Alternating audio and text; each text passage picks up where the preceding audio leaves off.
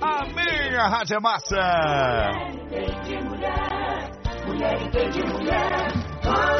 E hoje a entrevista aqui na Massa FM é sobre um assunto que ainda enfrenta muitos tabus: impotência sexual masculina. E segundo a Organização Mundial da Saúde, cerca de 30% dos homens no mundo sofrem em algum nível de disfunção erétil. Aqui no Brasil, a estimativa é que mais de 25 milhões de homens com mais de 18 anos tenham algum grau de impotência. E os números não param por aí, não, minha gente. Mais de um milhão de novos casos aparecem a cada ano, de acordo com a Sociedade Brasileira de Urologia. E hoje a gente recebe aqui na Massa FM o doutor Gustavo Paul, urologista da Androcenter Curitiba, faz parte da diretoria da Associação Brasileira de Estudos em Medicina e Saúde Sexual e andrologista do Hospital de Clínicas da UFPR. Doutor Gustavo vai tirar as nossas dúvidas sobre esse problema que atinge tanta gente. Doutor Gustavo, bom dia, seja bem-vindo aqui na Massa. Muito bom dia, Regina. É um prazer muito grande poder estar aqui com vocês. É verdade. E boa parte das vezes são as mulheres que motivam os homens a procurarem Exatamente. auxílio médico, né? Então é bastante importante que essas mulheres estejam bastante atentas alterações que podem acontecer com seus maridos, né? E, e dessa forma é, motivarem eles a procurarem a, o auxílio médico, né, Regina? Então, é verdade, para você que é esposa, filha, amiga, né? Mulher entende mulher, mas hoje a gente fala para eles também. De mulher! Assunto de extrema importância aqui no Mulher Entende Mulher, nessa terça-feira. Estamos falando sobre impotência sexual masculina com o Dr. Gustavo Paul, urologista da Andro Center Curitiba. Doutor, para começar a nossa conversa, explica pra gente o que é impotência sexual, o que, que caracteriza esse problema. Regina, então é o seguinte, a impotência sexual ela é caracterizada por uma, uma disfunção, alteração permanente do homem não conseguir ter uma ereção satisfatória para a relação sexual. Essa alteração ela tem que ser permanente no sentido de ter acometendo o, o homem nos últimos seis meses, né? Então aquela falha eventual não é caracterizada por uma disfunção erétil, né? E ela tem que provocar algum tipo de de problema com relação ao relacionamento sexual, né? Uhum. Então é quando o homem não tem uma ereção suficiente ou então ele não consegue ter a ereção ou ele não consegue manter a ereção por tempo suficiente, né, para poder satisfazer a, a, sua, a sua parceira, né? Uhum. Já tem uma dúvida de um ouvinte aqui, ele mandou áudio pro WhatsApp da Massa FM. Vamos conferir a dúvida dele. Bom dia, galera da Massa. Bom dia. Bom dia, doutor. Bom dia. De saber a seguinte situação. Qual a diferença entre ejaculação precoce e impotência sexual? É a mesma coisa? Ou tem diferença? Bom dia. Então são coisas diferentes, né? A gente quando atende o paciente na, na nossa clínica, a gente se preocupa bastante em diferenciar uma coisa da outra. A disfunção erétil é quando o paciente não consegue manter a ereção por muito tempo, no sentido de ele perde a ereção antes de ejacular, antes de ter o prazer, né? Já a ejaculação rápida, ela é uma alteração onde o homem, ele tem o prazer, ele ejacula antes da, da, da sua vontade e antes de satisfazer a sua parceira, né? Então, são coisas, são coisas diferentes. É, é, muito importante a gente poder diferenciar, mesmo porque a ejaculação precoce ela é a disfunção sexual mais frequente no homem, né? Ah, e em seguida, depois da ejaculação precoce, vem a disfunção erétil. Então são as duas disfunções sexuais mais frequentes na população masculina. Tá certo. E quais são as causas da impotência sexual?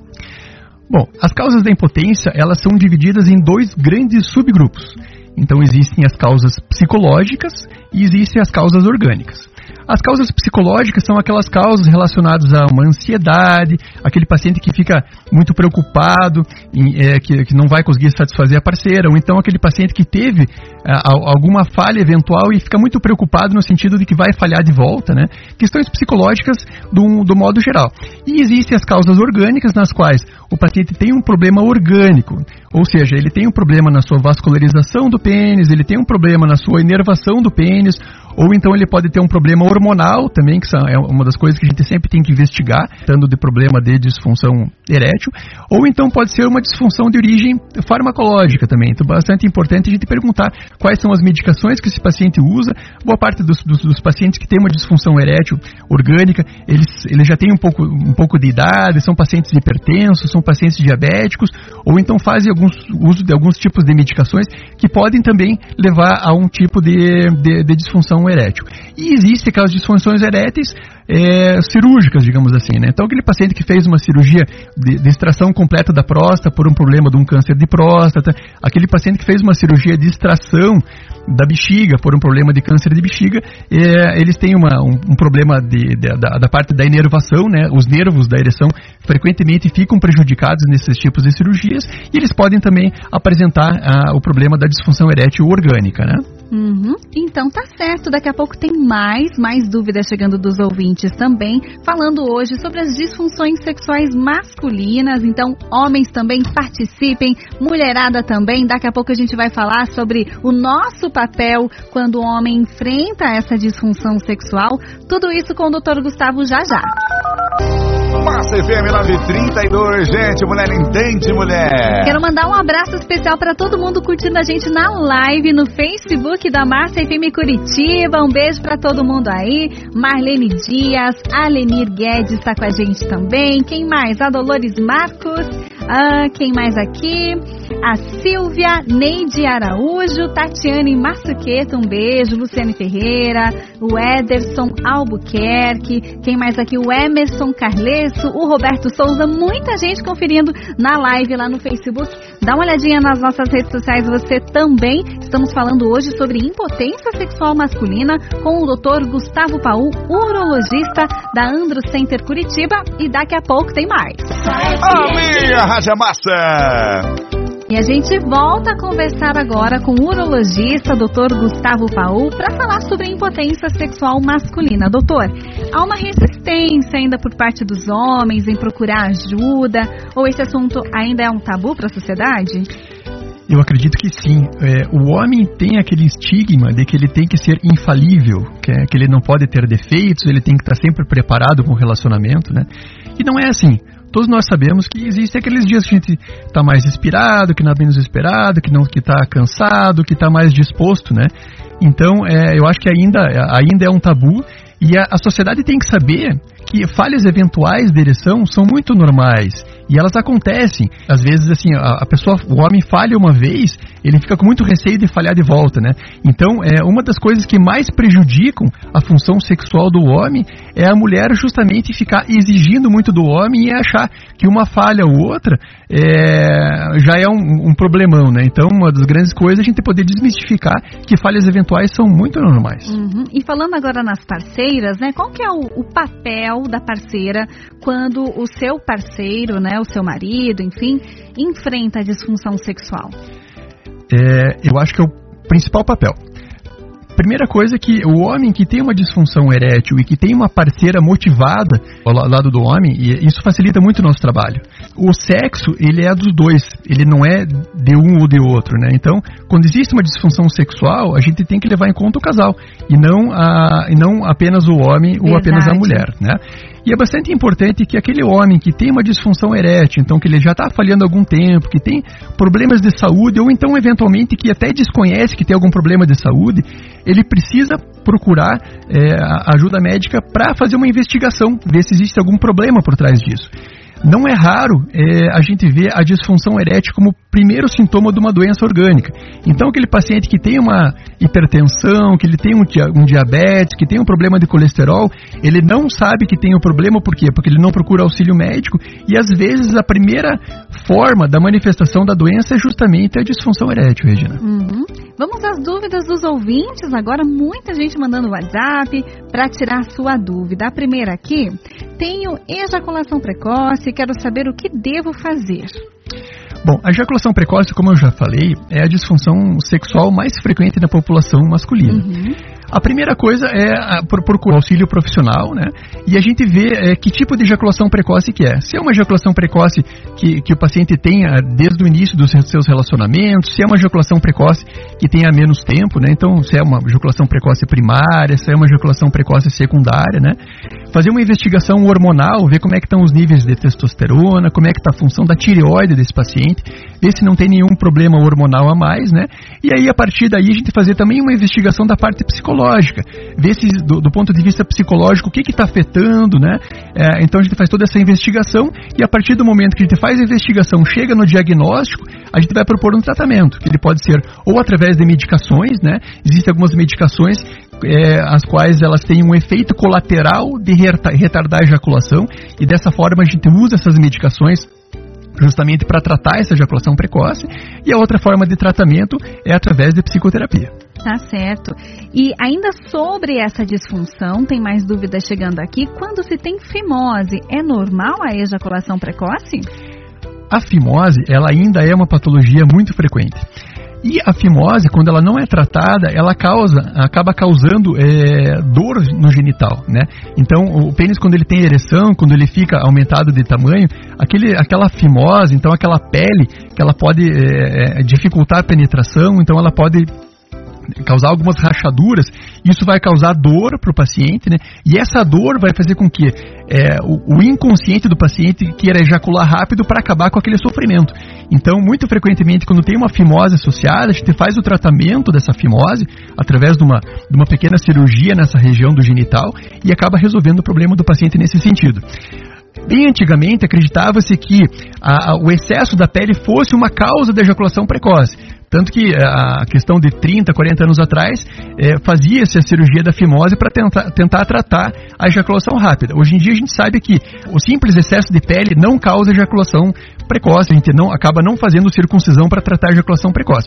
Entretanto, aquela fimose que causa aquelas rachaduras, que causa aquela dor no genital, aquele desconforto no genital na hora do relacionamento, aí sim ele pode ser uma causa da, da ejaculação precoce. Doutora, vasectomia interfere no desempenho do homem durante a relação? De forma alguma. A vasectomia, ela é talvez o método anticoncepcional mais seguro que exista, né? É o único método anticoncepcional que a gente consegue ver se ele está funcionando ou não, né? Através uhum. de um espermograma. E ele, em absoluto, afeta a questão função sexual. A única coisa que vai afetar é que é, o, o, volume de ejaculado vai diminuir em cerca de 5%. O resto continua tudo normal. O desejo normal, ereção normal, ejaculação normal. E, é, em absoluto, a vasectomia causa nenhum tipo de disfunção sexual. Bom dia, doutor. Não quero me identificar, tenho 47 anos e não consigo durar mais que 5 minutos na relação. Perdi o meu casamento há um ano e não sei o que fazer. Tomo por conta própria o azulzinho, o famoso azulzinho, né? Doutor, me ajude, por favor. Bom, então a primeira coisa que a gente tem que saber se, uh, se ele não dura mais do que 5 minutos porque ele perde a ereção, então se ele consegue penetrar e ele perde a ereção né, durante a penetração, ou então se ele ejacula rápido. Né? Então, se ele não conseguir durar mais do que 5 minutos por conta de ejacular mais rápido, aí o tratamento é um. Se ele acaba perdendo a ereção nesses 5 minutos, é por conta dele faz a penetração e aí do intercurso sexual, se ele, se ele perde a, a ereção, é, toda uma investigação precisa ser feita, né? Então precisa fazer exames hormonais, precisa ver se ele não tem problema com diabetes, hipertensão, dislipidemia, né? Precisa fazer um exame psicológico dele também e ver se existe alguma causa psicológica que está levando a, a, a, essa alteração, né? E aí sim, depois que a gente ter todo esse panorama de a gente ter um diagnóstico do problema, aí a gente vai propor um tratamento. Mas é assim, uma das talvez das patologias da medicina onde a gente tem mais armamentário para tratar é o problema da disfunção erétil. Então a gente tem psicoterapia, a gente tem mudança de hábito de vida, a gente tem as medicações oral, a gente tem aplicações penianas, né? E se tudo isso não deu certo, existem as próteses penianas, né? Uhum. Então, das patologias da medicina onde a gente tem um maior arsenal terapêutico, sem dúvida nenhuma, é a disfunção erétil. Então, tem tratamento, basta procurar essa ajuda profissional, né? Isso. Olá, doutor Gustavo, quando o paciente passa por cirurgia da próstata, ou seja, raspagem, de certa forma, atrapalha no desempenho da função disfunção erétil, existe um tratamento para melhorar? É, a gente precisa ter bastante cuidado quando a gente fala em cirurgia da próstata, porque não são todas as cirurgias, elas não são todas iguais. Então existem as cirurgias de próstata para tratamento de patologias benignas, né? Então aquele paciente que tem um aumento de próstata e precisa fazer uma raspagem para tentar melhorar o fluxo urinário, né? Esse tipo de cirurgia ela não, não afeta a questão da, da ereção, pode afetar sim a questão da ejaculação. Então, esses pacientes que fazem essa raspagem da próstata, muito frequentemente eles desenvolvem um, um problema chamado ejaculação retrógrada. E essa ejaculação retrógrada, então, quando o paciente chega no clímax, chega no prazer, não espirra mais o sêmen. Então, o sêmen ele vai para a bexiga e esse sêmen ele é urinado junto com a urina depois.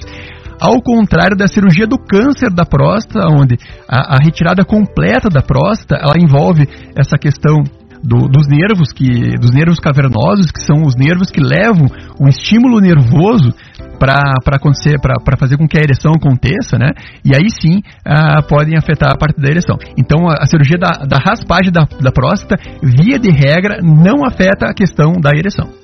Agora, 9h46, a gente conversa hoje com o Dr. Gustavo Paul, urologista da Andro Center Curitiba, falando sobre as disfunções sexuais aí para homarada prestar atenção, mulherada também. Chegando mais dúvidas, daqui a pouco tem mais. Vem mais perto de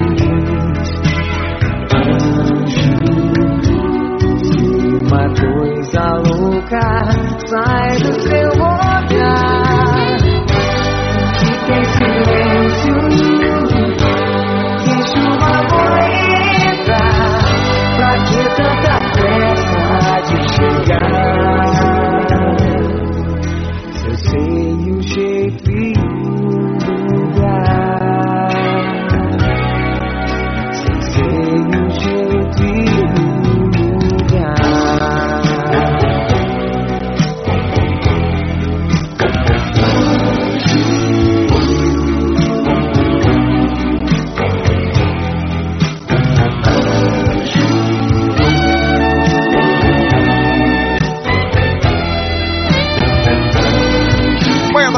mismo. 9h53, já estamos com Mulher Entende Mulher. Hoje, pergunta bacana, a doutora aqui tá mandando ver. Verdade, doutor Gustavo Paul, urologista, respondendo as nossas dúvidas sobre impotência sexual masculina e outras disfunções sexuais também, né?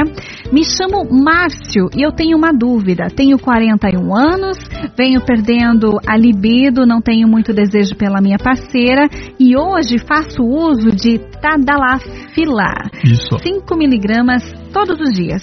Isso melhorou muito, mas pode ser um remédio de uso contínuo? Tenho diabetes também. Bom, nesse caso, é, muito provavelmente ele tem uma disfunção que a gente chama de uma disfunção mista, que tem um componente psicológico e tem um componente orgânico. Uma das principais causas de disfunção erétil é a diabetes. Entretanto, quando o paciente tem uma diminuição da parte do libido, a gente sempre pensa em causas psicogênicas associadas. O uso da, o uso da tadalafila é muito frequente, é uma medicação super segura, né? Logicamente, tem que fazer uma investigação, ver como é que está a questão cardiovascular desse paciente, se ele, paciente, se ele tem uma, uma função cardíaca normal, se ele tem uma performance pulmonar que permita que ele, que ele desenvolva uma atividade sexual, né? Porque uma atividade sexual, ela é uma atividade física, né? Então, é, a gente sempre brinca que aquele paciente que tomou o Viagra e morreu, ele não morreu do Viagra, ele morreu da atividade, da atividade. física que ele foi desenvolver é. depois da, da, que a medicação o proporcionou, né? Então esse paciente, ele provavelmente ele tem uma disfunção mista, né? Ele pode continuar usando a medicação, tem que fazer um controle bastante restrito da, da, da sua glicemia, por quê? Porque a diabetes descontrolada ela vai fazer com que a médio e a longo prazo, esse problema da ereção piore cada vez mais, né? E vai precisar também ver como é que está a questão psicológica, né? Além da questão hormonal. É, às vezes, uma baixa de testosterona pode promover uma diminuição de libido também, Regina. Certo. Tenho 39 anos e sou soropositivo. Uh, tomo coquetel. O que devo fazer para não perder o meu apetite sexual? Bom, o que tem que fazer é manter hábito de vida saudável, né? Fazer atividade física. E assim, os coquetéis, então, as medicações que a gente usa para controlar o, a, o HIV, eles em nada afetam a questão da, da, da, ereção, né? Inclusive, eh, os pacientes que fazem uso do coquetel por uma alteração de uma enzima hepática, as medicações que são usadas para tratar a disfunção erétil, inclusive, elas ficam mais tempo circulantes, né? Então, essas medicações acabam fazendo mais efeito nos pacientes que fazem uso do coquetel do que naqueles pacientes que não usam. O doutor falou agora sobre a produção de testosterona e tem uma dúvida sobre isso. Ah, o ouvinte quer saber se o antidepressivo ele inibe a produção de testosterona e se interfere na vida sexual masculina. É, o antidepressivo é uma medicação que a gente tem que tomar bastante cuidado com ela quando a gente fala em problemas sexuais. É, boa parte das vezes a gente inclusive usa esses antidepressivos para tratar ejaculação precoce.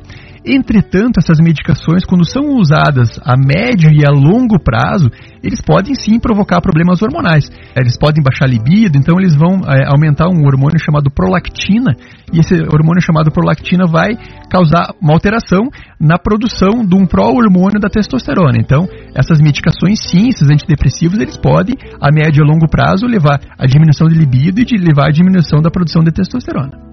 Tá certo, são muitos os tratamentos, né? Existem tratamentos para essas disfunções sexuais. Agora, sobre prevenção, doutor, existem formas do homem prevenir tudo isso?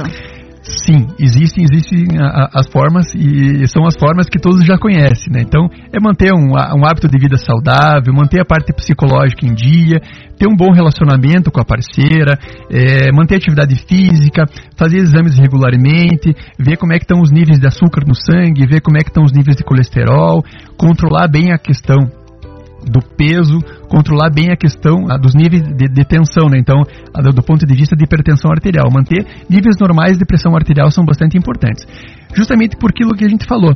Então, a, a, boa parte das vezes, a questão da disfunção erétil, ela é uma resposta do organismo a problemas orgânicos que estão acontecendo. Então, a melhor forma da gente poder prevenir a disfunção erétil é manter hábitos de vida saudáveis, uma alimentação saudável, manter o peso, né? Visitar o seu médico com frequência, para é, é, eventualmente se tiver algum problema, diagnosticar esse problema no comecinho, né, e uh, evitar umas, umas complicações mais graves. Uma coisa bastante importante, inclusive, de saúde pública que a gente tem que tem que deixar aqui registrado que a disfunção erétil ela é, ela é um marcador de doença cardiovascular. Então, Olha. o paciente, hoje em dia, que tem um problema de ereção, ele pode, daqui a algum tempo, ter um problema de um derrame cerebral, daqui a um pouquinho mais de tempo, de ter um infarto cardíaco.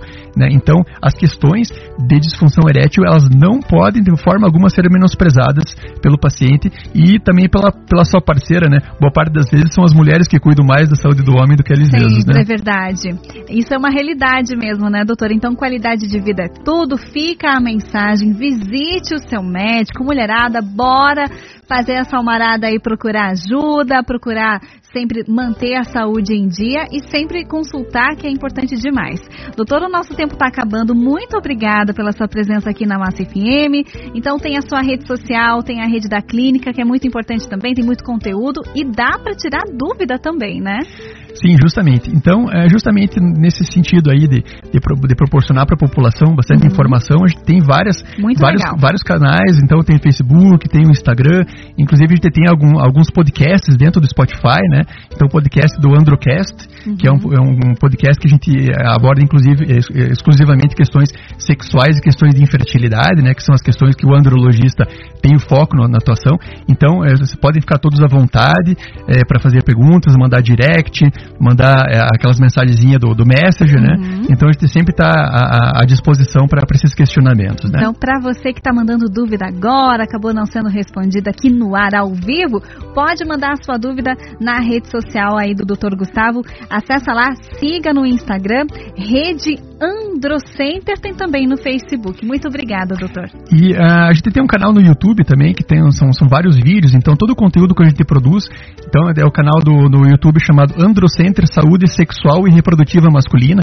São vários vídeos lá que a gente fala de ejaculação precoce, de disfunção erétil, de problemas relacionados também à infertilidade, né? Uhum. Então tem bastante conteúdo para acessar e bastante coisa para tirar dúvida lá. Então vamos repetir o nome do canal no YouTube? É Androcenter Saúde Sexual e Reprodutiva Masculina. Muito legal, então sigam lá.